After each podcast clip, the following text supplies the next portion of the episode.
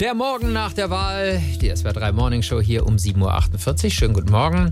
Viele Stimmen auch von SWR 3 Hörerinnen und Hörer hier ins Studio. Dafür schon mal vielen Dank. Wir kriegen Mails zum Beispiel von Jessica. Ich bin sehr gespannt, wer uns künftig regiert. Ich bin der Meinung, die Koalitionsbildung sollte so nah am Wunsch des Volkes sein wie irgendwie möglich. Markus aus Wilgerswiesen meint, ich fände es falsch, wenn die CDU den Kanzler stellen würde. Die Wahl ist eindeutig. Ich frage mich, was sagen wohl die Amtsvorgänger im Kanzleramt zu so einer Situation? Gute Frage.